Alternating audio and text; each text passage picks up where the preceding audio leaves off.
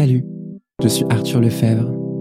À travers quatre épisodes, quatre femmes évoqueront avec moi leur rapport à leur corps, au désir, la façon dont elles se l'approprient ou se le réapproprient pour tenter de s'extirper du male gaze.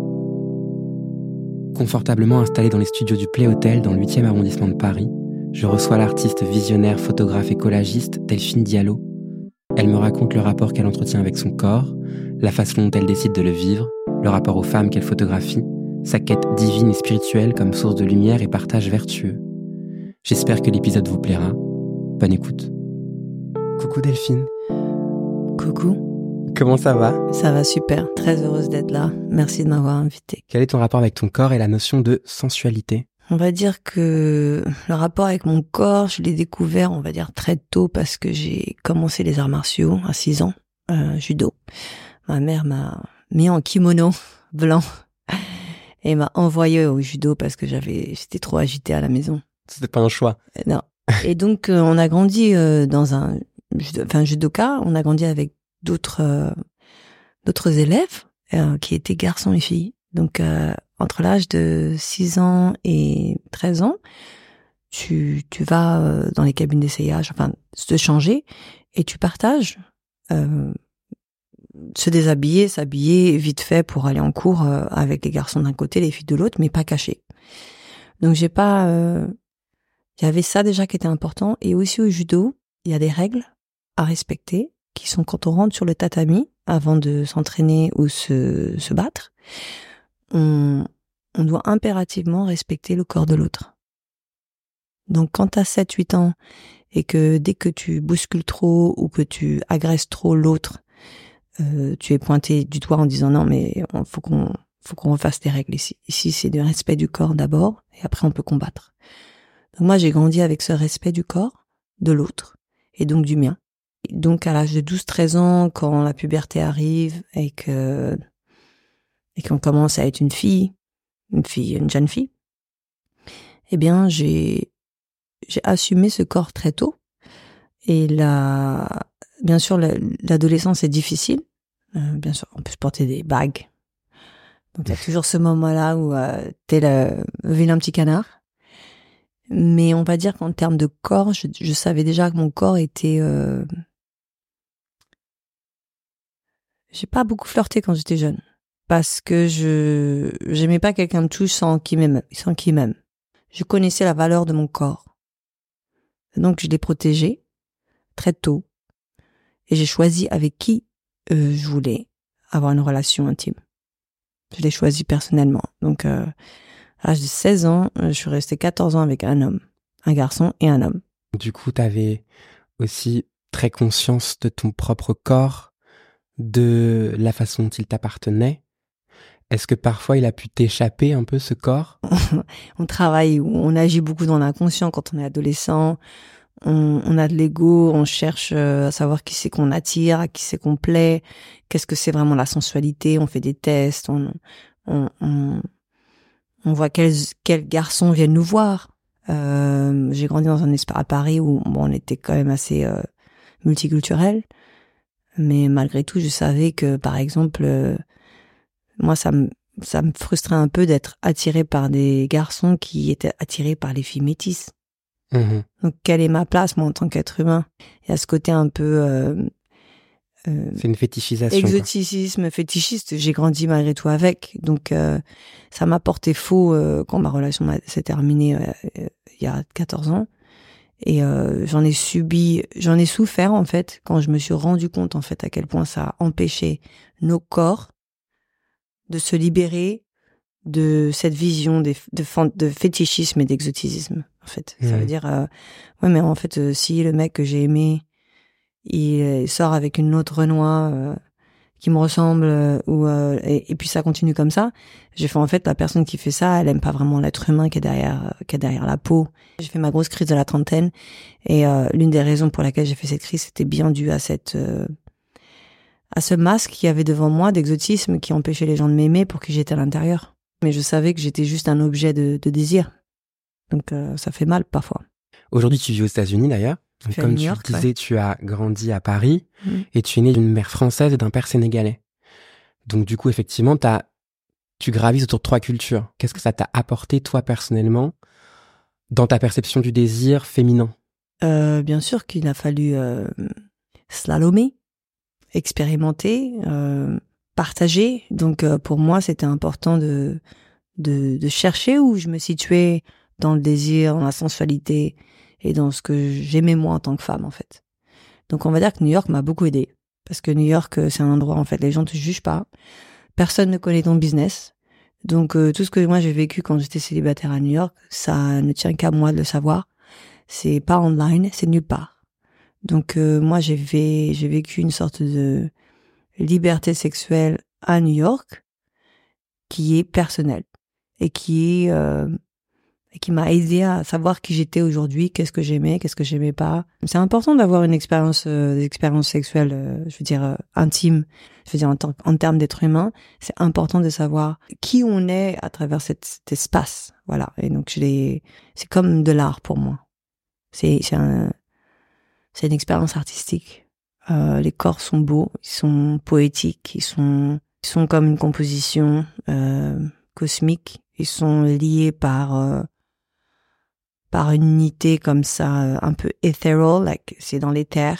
Et euh, j'ai découvert ça et à travers la spiritualité et à travers la sensualité, qui va en dehors juste du de, l'acte sexuel et, de toute cette libération sexuelle qu'on a vécue depuis ces 15 dernières années avec euh, toutes ces euh, apps de rencontres.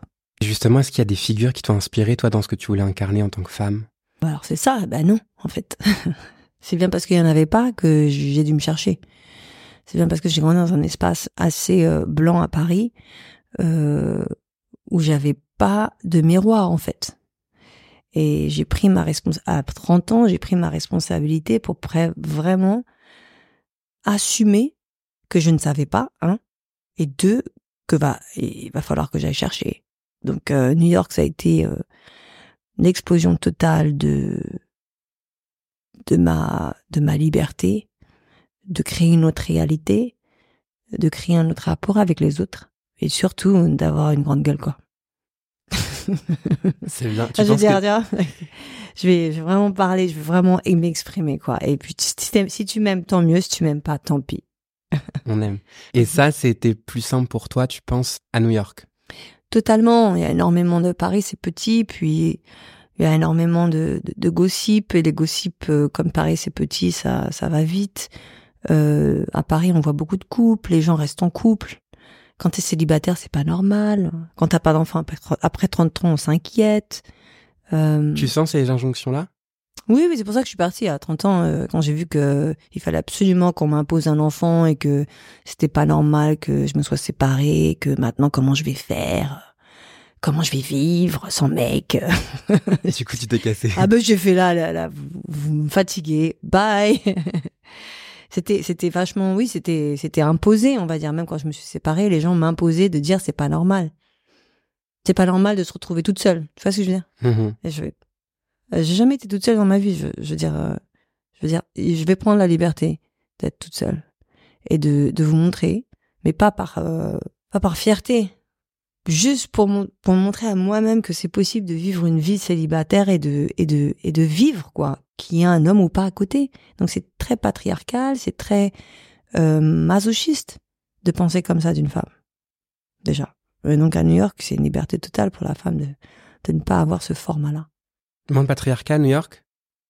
Totalement, totalement. Je pense que New York, c'est l'une des villes où les femmes ont plus de pouvoir. Donc faire attention, les hommes, quand ils arrivent à New York, ils ont peur des femmes. ils vont nous traiter de sorcières, attention. Ça peut être super d'être une sorcière. Exactement, tu vois. Est-ce que toi, tu te reconnais dans la manière dont les autres et la société euh, montrent le désir féminin? Bah non, bah non, non, pas du tout. Parce qu'on va y venir, toi, dans ton travail, tu, ouais, ouais, tu euh. vas chercher un désir qu'on voit pas forcément partout. Initialement, ça veut dire que toi-même, tu te poses des questions sur la manière dont les femmes sont représentées dans la société. Tout à fait, tout à fait. Je suis euh, au départ, j'étais contre, j'étais vraiment en colère, j'étais en rage. Je fais comment ça que, Comment on peut considérer qu'une femme a, a ce niveau bas d'intellect et cette euh, ce manque de capacité et de potentiel de devenir une personne exceptionnelle, intelligente, belle à l'intérieur? Et, j'étais vraiment, moi, j'étais vraiment vexée par cette superficialité qui prenait le dessus sur le, sur le reste, en fait. Vous voyez? Et c'est là que mon aventure a commencé en disant, bah, comment je vais pouvoir déterminer pour moi ce qu'est le désir, la sensualité et la spiritualité. C'est-à-dire que je suis rentrée dans la spiritualité pour vraiment avoir un meilleur rapport avec mon corps et avec les autres. Donc la spiritualité m'a énormément aidée. C'est quoi ton rapport avec la spiritualité? Bah, tu vois, il y a quelqu'un à côté de moi là. Pour pas vraiment prendre juste un thème de, de, de, que ce soit des bouddhistes à d'autres pratiques qui sont qui sont situées dans des dans des endroits différents sur terre, euh, c'est la force. C'est la force vitale. Cette force vitale, elle est en chacun de nous. Et cette force vitale, elle est au niveau de de l'estomac, de notre tantienne et pour la femme qui a cette utérus exceptionnel euh, qui crée, qui euh, qui sent la lune, qui est extra sensitive aux émotions et à l'intuition et qui a été complètement euh, oppressée pendant plus de 500 ans, allez, je vais dire 5000 ans. Euh, c'est pour ça qu'on les a, on a chassé les sorcières. C'est bien parce qu'elles avaient ce pouvoir de, de, de, connecter avec la nature, de connecter avec euh, les herbes, de guérir les gens naturellement et de d'avoir euh, des dons exceptionnels que la nature nous a donné, nous a donné en tant que femmes. Donc la force vitale, c'est cette force qui nous a été prise dès notre plus jeune âge pour nous dire ce que la femme peut et peut pas faire en société. Moi, je suis pas contre les hommes, mais tu m'oppresses pas. Tu vois la différence? Cette spiritualité dont tu as besoin aujourd'hui, est-ce qu'il y a eu un, événement, un moment où tu as pris conscience de tout ça? Ouais, bien sûr. Euh, c'est toujours dur euh, quand ça quand ça arrive, mais euh, faut toujours se prendre une baffe, une bonne baffe, très grande baffe. Et euh, quand j'appelle ça cette baffe, ça veut dire que il faut que il y a un événement douloureux se passe dans ta vie pour que toute ta réalité soit questionnée. Et moi, c'est ce qui m'est arrivé. Ça veut dire, je suis partie. Euh, j'ai eu l'opportunité quand je, je déménageais à New York de partir avec Peter Beard que j'ai rencontré, un photographe très très connu des années 50, qui euh, a été embauché par la compagnie Pirelli pour produire le, le prochain calendrier Pirelli en 2008. Et on est devenus tout de suite potes. Euh, sa relation avec la vie, l'art, le côté flow était top. Et il m'a invité euh, à l'assister pendant euh, calendrier Pirelli au Botswana, en plein milieu de Kavango. Et euh, c'était une expérience exceptionnelle, un, un, état dans ma vie où je savais pas du tout ce que je voulais faire. Et il m'a emmené en Botswana, nature incroyable, vision de dingue pour moi aussi de me dire que ça c'est possible. Waouh, déjà il y a, y a cet espace que quelqu'un t'emmène et que tu penses même pas une fois dans ta vie que tu pourrais être là. Donc ça, c'est important. Et il m'a emmené euh, un soir euh, dans le désert avec des amis. Et il y avait des bushmen, des gens qui étaient là, euh, traditionnels, indigènes, euh, qui nous ont, qui ont allumé le feu pour qu'on puisse danser le soir. Et ce qui s'est passé ce soir-là, c'est la première fois que j'ai eu mon rapport avec la spiritualité. À l'époque, je l'étais pas. Et c'est après que j'ai fait ma recherche. Je me suis mise sur le dos et j'ai regardé les étoiles. Et les, quand j'ai regardé les étoiles, les étoiles étaient super proches de moi, comme si elles étaient vraiment à deux centimètres de mes yeux. déjà, c'était très bizarre. Et en fait, quand j'ai fait ça, les, étoiles sont rentrées dans, dans mon corps. Et mon corps, c'est comme s'il disparaissait. Et que j'étais qu'un avec le cosmos. J'avais rien pris, ok. Pas psychédélique, pas de mushrooms, rien. Ça m'arrivait naturellement, certainement avec le feu, les bushmen et la danse. Je pense que c'est la une connexion, quoi. Ouais, la danse et le tout. Et donc, quand j'ai senti cette connexion, qu'est-ce qui s'est passé? Le lendemain, il y a une voix qui est arrivée et qui m'a dit, welcome, welcome. Euh, désolé, mais bon, ça fait pas mal d'années que tu t'es endormi. Euh, va falloir tout changer de ta vie. Et donc, on va commencer par te guider. Donc, on est là pour te supporter dans ta transformation. Et je fais, allô? Non, non, ça va pas possible qui vous êtes? Là. Et cette voix, les gens me disent, c'est quoi cette voix? J'ai fait, c'est une voix, les gens appellent higher self, les gens appellent euh, cette voix, cette connexion, ce cap, cette channeling, il m'arrive tout le temps depuis que je me suis éveillée. Et cette euh, direction de faire par étapes ma vie avec ces images que je crée des femmes déesses, ça m'a été, euh, on va dire, ordonné par un, un, ordre divin. Ça veut dire que j'ai, je fais tout ça parce que j'ai, j'ai écouté une voix qui me donne les étapes de création possibles dans une nouvelle réalité. Et ça fait 16 ans que ça dure. Et avant ça, tu étais déjà dans l'art, tu faisais déjà de la photo? J'étais graphiste et je faisais de la photo juste pour... Euh, bah, je cachais mes photos. Je les faisais vraiment euh, pour moi et le jour où je les ai montrées à Peter, en fait, il m'a dit qu'est-ce que tu fais quoi? C'est là que j'ai trouvé la bonne personne qui m'a dit que j'étais faite pour ça en fait. Parce que j'avais pas le courage de de commencer la photo toute seule, j'avais pas les plans, j'avais pas l'argent, j'avais pas l'équipement. J'avais juste une caméra avec un, un objectif 50 mm, c'est tout ce que j'avais.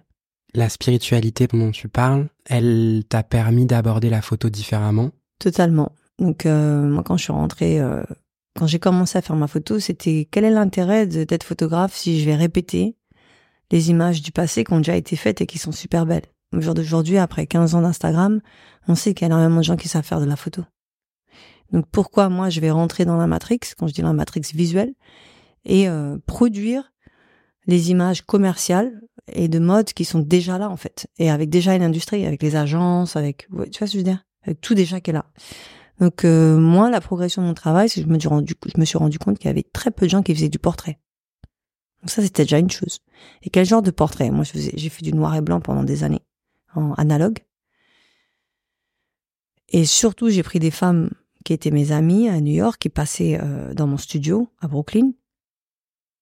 Et j'ai réussi à trouver cette patte dans ce portrait, la force que je cherchais quelque part. Voilà. Je, je retourne à cette idée de force, cette force que je voyais dans, dans moi, quand j'ai vu en moi, on va dire. Je l'ai, plus je m'entraînais à faire les portraits, plus je la voyais dans l'autre. Donc c'était un entraînement carrément pendant facile deux ans. Et une fois que j'avais fait assez de photos, j'ai enfin vu que la force venait tout le temps. Pourquoi? Parce que c'était un travail d'énergie entre moi et les femmes, entre les femmes et moi. Ça veut dire que mes mes mes euh, mes shoots photos, ça se passait en dix minutes, mais on avait facile une heure et demie déjà de de conversation. Donc en fait, je faisais des podcasts mais sans les micros. Donc en fait, on parlait comme ça pendant une heure, une heure et demie. Elles venaient chez moi, j'avais le thé et tout. Et une fois qu'elles étaient, elles étaient ouvertes, elles étaient, elles se sentaient en sécurité. Il y a ça aussi. Question de confiance. Confiance, mais aussi tu, elle te donne la permission de pas ne prendre. Elle te donne la permission de voir qui elles sont à l'intérieur. Tu vois la différence que ça fait? Hmm. Si moi, je, je, fais des cours de photo et que je, je, vais enseigner aux gens de la photo, je vais leur dire, nous avons pris des photos, nous n'avons pas donné des photos. Comment on va apprendre à donner la photo? Ça veut dire comment on va apprendre à donner une énergie qui nous a été partagée avec son protagoniste qui est en face de la caméra. Et ça, c'est la, c'est le contraire du male gaze, on va dire. C'est exactement ça que il y a une différence entre le male gaze et le female gaze. Donc le male gaze, il prend, prend l'image. Et de female gaze, elle est absolument pour moi, je dois avoir une expérience de cette personne, de sa connaissance intérieure, avant de lui redonner son énergie. C'est un partage, c'est plus lumineux. Tout à fait. Est-ce que tu peux me parler de ce que ça t'apporte de photographier toutes ces femmes? C'était euh, 12 ans de travail intense, personnel euh, et collectif. Donc le personnel ne s'est pas fait sans collectif, comme tu l'as cité. C'était un travail de fond sur nos, sur nos douleurs, sur nos qualités, sur nos limites, sur notre potentiel, sur nos idées, sur la créativité surtout, parce qu'il faut parler de création. Hein. On, on est par là à gossiper sur la vie, à trouver des défauts et à se plaindre. On est là dans une, dans un échange de voir quelles sont les solutions pour un meilleur futur. Et le fait que j'ai fait ça avec des femmes, et aussi je les hébergeais chez moi, ça veut dire il y avait un vrai échange d'énergie qui était là, pas juste pendant le photoshoot moi, ça m'a permis à découvrir que j'étais aussi. C'est quoi le secret pour photographier la sensualité d'une femme? Alors, euh, j'adore cette question. La femme, elle veut de l'émotion, elle veut être comprise dans sa douceur, dans son pouvoir, en même temps. Donc douceur et pouvoir. Douceur et pouvoir. Douceur et pouvoir. Elle a cette vulnérabilité, mais elle a aussi ce pouvoir qui lui a été dénié. Donc pour moi, c'est ça euh, la sensualité. Par exemple, Grace Jones, elle avait beaucoup de pouvoir. La douceur, je suis pas sûre, mais en tout cas, elle a, elle a exhumé ce pouvoir et elle a inspiré le monde entier parce qu'il y avait très peu de femmes qui pouvaient exhumer autant de pouvoir à ce niveau-là, on va dire. Et donc, dans l'idée pour moi, c'était vraiment les deux. Douceur et pouvoir, comment je peux moi créer cette émotion éternelle? Et je, je, dis ces émotions éternelles parce que, à travers les femmes que je vais rencontrer, j'arrive à créer cette émotion.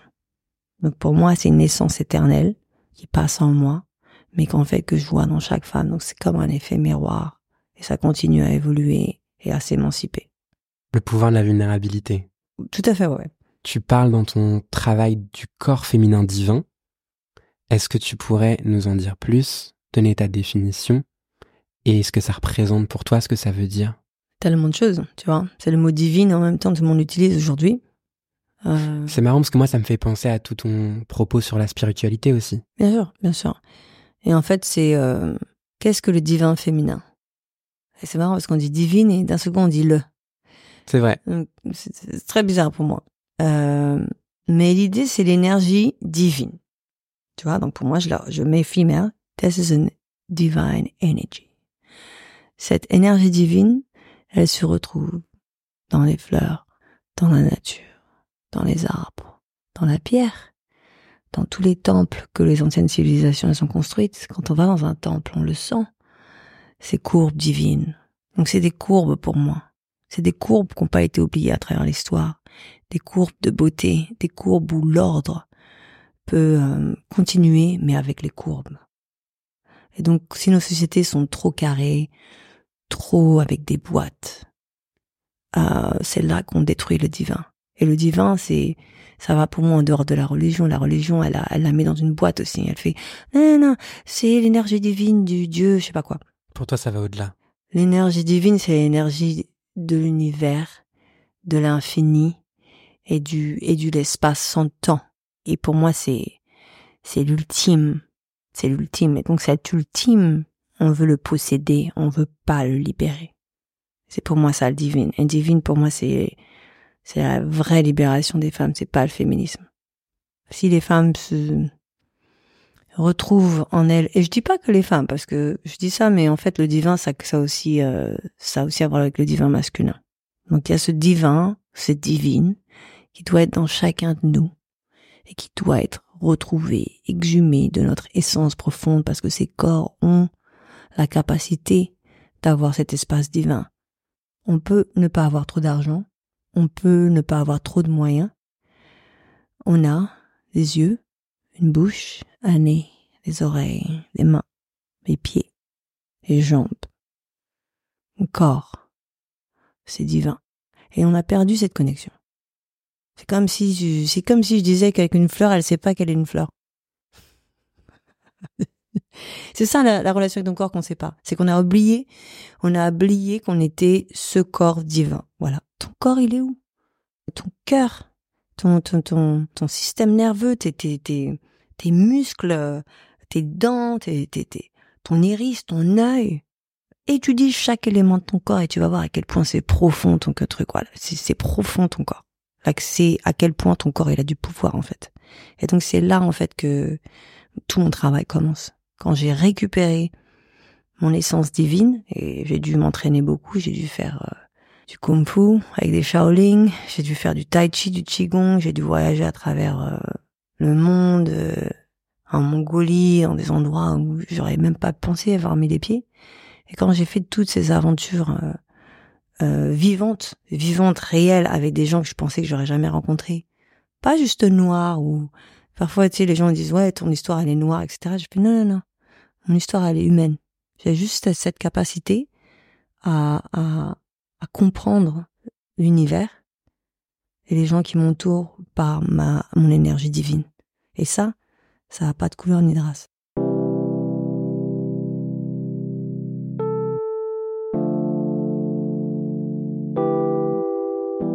Est-ce que les hommes et les femmes d'ailleurs réagissent différemment aux photographies que tu réalises? Récemment à Paris, j'étais impressionnée par la réaction des gens. D'habitude, les femmes, bon, elles sont toujours plus sensibles que les hommes, donc elles, elles, sont émotionnellement, euh, je veux dire, pour moi, beaucoup plus développées en termes d'expression. Je veux dire, pas à l'intérieur, mais à l'extérieur, elles l'expriment. Et les hommes, j'ai été enfin impressionnée par euh, dépasser mon, mon stéréotype pour venir enfin me poser les bonnes questions.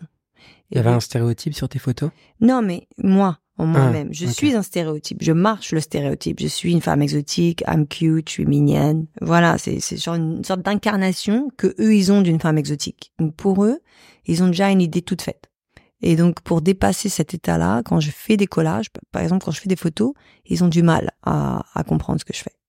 Et quand j'ai fait des collages là, sur le coup, ils sont rentrés et ils ont posé des questions, et ils ont ils ont fait le tour de mes images, ils sont revenus une heure après. C'était incroyable en fait. euh, finalement, ils avaient vu ce qu'il y avait à l'intérieur. Et Ça, ça, c'est vraiment récent. c'est récent. Avant, c'était pas le cas. Pas du tout. Il y a, y, a, y, a un- il y a un manque total de d'ouverture à comprendre ce qu'il y a à l'intérieur de la femme, à part les, les stéréotypes qu'on dit de la femme et ses problèmes de règles, d'émotionnel euh, trop sensible. Vous voyez ce que je veux dire? C'est c'est c'est tout est dans euh, le défaut de la femme trop émotionnelle.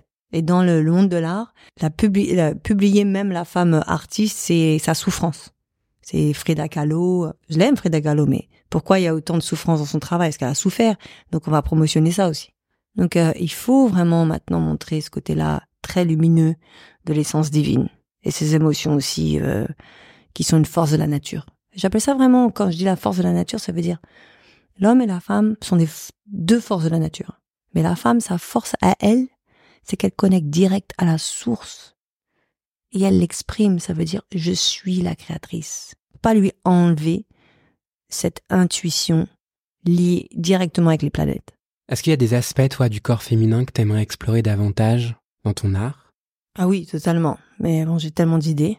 Je suis humaine, ok? Et donc dans cette humanité, c'est ce que j'aimerais développer dans mon travail. Comment je vais pouvoir développer un langage de miroir? Donc ça veut dire, je te donne un exemple, euh, je fais des collages et puis je vais mettre des miroirs dans mes collages.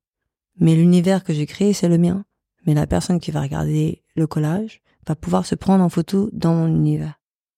Comment la, personne va se voir dans mon univers? C'est ça en fait la, la vraie évolution de mon travail, c'est cette force divine que j'ai en moi. Je veux que chaque personne, peu importe euh, d'où ils viennent, ils connectent avec la force et qu'ils la sentent en fait en eux après en disant bah, bah elle est là, ok. Et donc et en- dans l'idée dans l'idée de le corps de la femme par contre, j'ai un développement personnel où je prends mon corps en photo récemment, nu, tout peint en or, et en fait je le transforme en temple. Euh, Qu'est-ce que ça veut dire? Ça veut dire que je fais, euh, j'imprime une taille un peu plus grande que la mienne. Et parfois, je coupe euh, la partie du corps et je rajoute des des cartes mères dorées sur des parties du corps, comme si c'est moi qui programmais mon corps. Donc, quelle multidimension je vais rentrer avec mon corps et comment ça se fait que le corps n'a pas encore dépassé son état physique superficiel et comment la spiritualité va va émanciper notre euh, évolution humaine. Tu vois ce que je veux dire? On sait qu'on est beau, on sait qu'on peut être superficiel, il y a tout ça qui est... Je dis pas que c'est mauvais. C'est juste que là, on a, on a atteint notre limite, quoi. C'est quoi, toi, ton rapport à la superficialité? Comme tout, on aime la superficialité. On peut grandir avec, on s'amuse. Je veux dire, à New York, t'as vu comment c'est. Je veux dire, euh, chacun a son style. On, on, on, on, a chacun notre style. Il n'y a pas une seule personne qui porte les mêmes fringues, quoi. Et je veux dire, on, on se concurrence par rapport à ça. euh, on Ça change- permet de s'inventer aussi. on s'invente, il y a une vraie création dans, dans ce côté euh, où on, on se crée nos, nos univers. Mais ça serait bien que ce soit pas que ça. C'est juste que là, ça devient rampant, comme si c'était 95% de la vie des gens. Et le problème, c'est que ça crée des, des imbalances dans notre corps parce qu'on sait qu'on est plus profond que ça. Tu vois, c'est vraiment personnel. C'est, c'est même tout le monde. C'est même pas une question de culture. Tu es deep. Tout le monde est deep, quoi. tu sais ce que je veux dire? Genre, arrête, arrête. Je sais que t'as pas envie de l'être tous les jours, mais parfois t'aimerais bien parler de, de ces étoiles. Parfois t'aimerais bien parler de ces fleurs, de ces plantes. Pourquoi t'as un intérêt à manger mieux? C'est parce que tu sais ce que tu vas mettre dans ton corps. Ça doit être beaucoup plus qualitatif parce que tu sens ta qualité. Pour ça que je te dis, on est dans un, dans un moment de l'humanité oh, incroyable, douloureux et exceptionnel dans le sens où il y a chaque personne qui, qui veut se transformer. Je vois tout le monde qui veut changer ou qui veut comprendre le monde différemment. Le corps, il évolue justement parce qu'on veut tout changer, mais notre corps nous suit. Il est marqué de notre passé. Il sera témoin de ce qu'on va vivre. Il est ancré en nous. Le corps qui vieillit, toi, ça t'évoque quoi? C'est en ça qu'il faut se préparer. Tu vois, tout ce dont je t'ai parlé là, toute cette évolution, cette transformation, elle est là pour préparer le corps qui vit. Donc c'est pas c'est pas séparé du corps jeune qui se développe et qui s'émancipe. Donc euh, pour euh, on va dire ça, ça veut dire que la relation avec mon corps, j'ai 46 ans aujourd'hui. Euh, est-ce que tu es prête à Oui, je suis prête à vieillir? Pourquoi? Parce que j'ai une j'ai une belle relation avec mon corps. Qu'est-ce que c'est quoi ta relation que tu as avec ton corps? Je l'aime.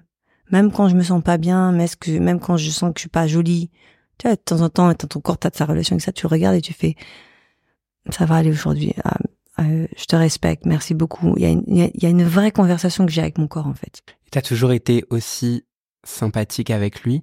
J'ai eu la chance que mon corps et moi, on n'était pas dans la guerre. C'est vrai. J'ai pas eu ça du tout. Je pense que mon corps et mon esprit ont beaucoup été plus forts que mes manques de compréhension, manque de conscience. J'étais très inconsciente, euh, tu vois. Et l'esprit et le corps m'ont repris. On se dit, euh, euh, tu vas où là? On va s'occuper de toi. On t'a donné un corps et tu vas voir ce qu'il peut faire pour toi. Donc quand moi j'ai pris l'opportunité de passer à autre chose, à une autre étape de vie, il a fallu euh, étudier. J'ai besoin de d'enregistrer d'autres choses. Ça, mon programme il est obsolète quoi. je veux dire? Donc mon esprit m'a bien aidé par rapport à ça. Tu parles beaucoup de d'étudier, de faire tes recherches. Tu l'as dit plusieurs fois dans l'interview. C'est important pour toi d'aller un peu diguer euh, des choses, de d'essayer de comprendre. Ouais, tous les matins je me réveille, je sais que je sais rien que plus ça va, plus je vais dans l'âge et plus j'adore étudier. Parce qu'en fait, j'étudie, mais j'ai des résultats. Je veux apprendre à tout intégrer. Euh, une vraie intégration d'un système universel qui nous a été donné euh, avec cette humanité qu'on a perdue à, à, cause de nos races, nos cultures, nos couleurs, euh, qui n'aurait pas dû nous diviser en fait. Tu vois? Donc euh, l'idée, j'ai vu l'arnaque, j'ai fait, il y a une arnaque là. Et cette arnaque, elle est continuellement faite pour nous diviser.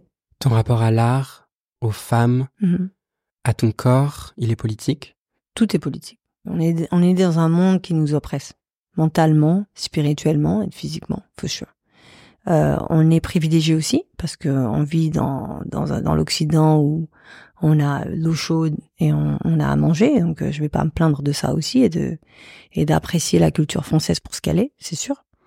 Mais je peux pas dénier euh, à la base tout ce qui a été euh, fait pour en arriver là. Donc maintenant, est-ce qu'on peut créer un monde de paix et d'harmonie si on déterre pas la saleté et qu'on met tous les cartes sur table et on dit ce qu'on doit changer en nous, en harmonie et sans le conflit? Ça veut dire que j'ai pas d'ennemis. J'ai pas d'ennemis. Pourquoi? Parce que je, regarde les personnes comme si euh, elles pouvaient prendre n'importe quelle opportunité à n'importe quel jour de changer. Et surtout de ne pas euh, être dans l'oppression d'elles-mêmes. d'a- D'abord, je pense qu'il y a déjà une oppression personnelle. Si tu veux faire du mal aux autres, c'est parce que t'as un problème. Je veux dire, pourquoi tu veux faire du mal aux autres? Il y a un conflit intérieur qui continue à créer des tensions. J'appelle ça la compression. Et donc ça compresse comme un système compressé. Et ce système qui est compressé euh, n'arrive pas à créer une émancipation des pensées, une harmonie pour une évolution d'une humanité. Voilà, ça, ça devrait faire. Mais non, à chaque fois, on a l'impression que la réalité qu'on vit, elle compresse, elle compresse. Et on se resserre sur soi. Et surtout, on se resserre sur soi, surtout qu'on croit pas en soi, et donc on croit pas aux autres. Est-ce que toi, ça t'est déjà arrivé ou ça t'arrive de justement d'être trop resserré sur toi ou d'avoir des moments où Bien sûr. bien t'arrives un peu moins à avoir un, sûr. Bien sûr. un esprit collectif Bien sûr, ça m'arrive, ça arrive encore. Euh, je- J'ai un processus de d'évolution qui est là et qui me rend compte de tous mes de toutes de toutes mes erreurs et de tous mes l'ego, la fierté, le rejet, euh, euh, pas la haine, mais une sorte de rejet surtout. Surtout pour la femme, pour moi, je veux dire, on a un rejet, on, on- on rejette dès que on sent qu'on n'est pas respecté, par exemple. On a un rejet dès qu'on sent que ah, il est contre moi. Parce que la femme, enfin, elle a grandi en tant que fille et elle a été déjà oppressée par la société, donc euh, c'est difficile pour elle de procéder à beaucoup plus de, de, de compassion, d'empathie, sans, sans sentir cette rejection qu'elle a de toujours, ah, c'est toujours moi qui dois faire tout. Tu vois? Et donc, euh, non, au contraire, je pourrais dire à la femme, calme-toi, euh, sois pas dans la violence à l'intérieur de toi, comme ça. Rejette pas, essaie juste de mettre ces choses à côté et pense plus comme de l'eau, quoi. Genre, genre, genre, cette personne, elle a pas la, capacité de t'aimer comme tu veux qu'elle t'aime. Et toi, tu demandes toujours à une personne de t'aimer comme toi t'aimerais qu'elle t'aime. Est-ce que c'est pas euh, de l'oppression, ça? Tu vois? Donc, euh, que notre rapport avec l'amour est un rapport aussi avec euh, cette possession et le désir qu'on a. Est-ce que c'est vraiment euh, sustainable? Est-ce que c'est vraiment quelque chose d'équitable? Tu vois ce que je veux dire? Quand toi t'aimes une personne et que la personne ne te montre pas qu'elle t'aime comme toi tu l'aimes, pourquoi tu oppresses? Calme-toi, la personne elle a besoin de trois jours libre, elle est en kiff, elle veut être toute seule et toi tu as l'impression que elle t'aime pas comme toi tu l'aimes parce que toi tu veux être avec elle tous les jours. Quel est le problème en fait? Et c'est la place aux individus d'exister pour eux. Euh, voilà, c'est pour moi ça la vraie libération des consciences en fait. Ouais. Euh, on a enfin de l'espace pour que l'autre personne euh, soit enfin un individuel respecté sur sa nature, sur son dynamisme, sur sa spiritualité, sur sa force et sur son potentiel d'être ok aussi toute seule. Tu vois ce que je veux dire? Mais c'est ça qui est, ce qu'on parle aussi de la notion de sexy dans le podcast, c'est ça qui est sexy chez quelqu'un. tu vois, c'est sa personnalité, tu vois, son individu dans son entièreté. Est-ce que si on mhm. modèle quelqu'un à notre image, c'est intéressant, je suis pas sûre. Tout à fait, mais la société, qu'est-ce qu'elle fait? Elle crée des stéréotypes pour qu'on n'en ait pas d'autres. Et c'est pour ça que la spiritualité vient aussi rentrer en jeu. Voilà, donc c'est pour ça qu'il faut, faut déconstruire les stéréotypes qui en fait enferment les gens dans l'idée qu'il y a ces, ces modèles qui marchent pour eux aussi. Tu penses qu'on va y arriver? On n'a pas le choix, quoi. Parce qu'on va revenir à chaque fois pour réessayer de le refaire. L'énergie ne, ne, ne meurt jamais, elle se transforme. Donc euh, carrément, moi je pense que la réincarnation c'est possible total, surtout sur les énergies. Ça veut dire que si t'as pas acquis ce savoir-là en tant qu'être humain, tu es toujours obligé de revenir pour recommencer. Et t'as en fait, c'est comme un jeu, il euh, y a pas de game over quoi. C'est genre euh, bon, bah, va falloir encore que tu recommences à la case départ parce que tu vas y réussir. Mais tu pars pas du même point de vue oui, mais tu, tu, te rappelles pas tes mémoires, quoi. T'as hmm. pas de mémoire, tu reviens. Tu peux être. Euh, du coup, on sera toujours en lutte. T'appelles ça de la lutte euh, Ça peut être lumineux. Hein. Est-ce que la vie est un combat? Je sais pas, je te pose la question. Pour moi, oui. Ok. Donc, ouais. Et le combat, il peut être doux? Tout à fait. Ça veut dire, c'est comme euh, dans ces cas-là, on reprend Bruce Lee, et quand il explique toujours aux journalistes, soit de l'eau, mon ami, soit de l'eau, soit de l'eau. Et cette, cette, euh, cette explication d'être comme de l'eau, comme une rivière qui continue à couler, comme le sang qui coule dans tes veines pendant qu'on parle. 90% de ton, de ton corps, alors que tu bouges pas, qui bouge. Donc si on, on pense plus comme ça, on va complètement respecter l'espace et la rivière de l'autre. Tu vois l'intensité du truc, mais en même temps la beauté de, de ce qu'il a dit et c'est comme ça qu'il a réussi à être qui il était. C'est parce que il avait moi, je veux jamais que personne me dise qui je suis, quoi. Merci Delphine Diallo. Merci beaucoup. Vous écoutiez Itinéraire du corps, un podcast Paul Magazine et Chantalix. Merci à Delphine d'avoir accepté l'invitation et au Play Hotel de nous avoir accueillis. Les autres épisodes sont à retrouver sur votre application de podcast. À bientôt. Bisous.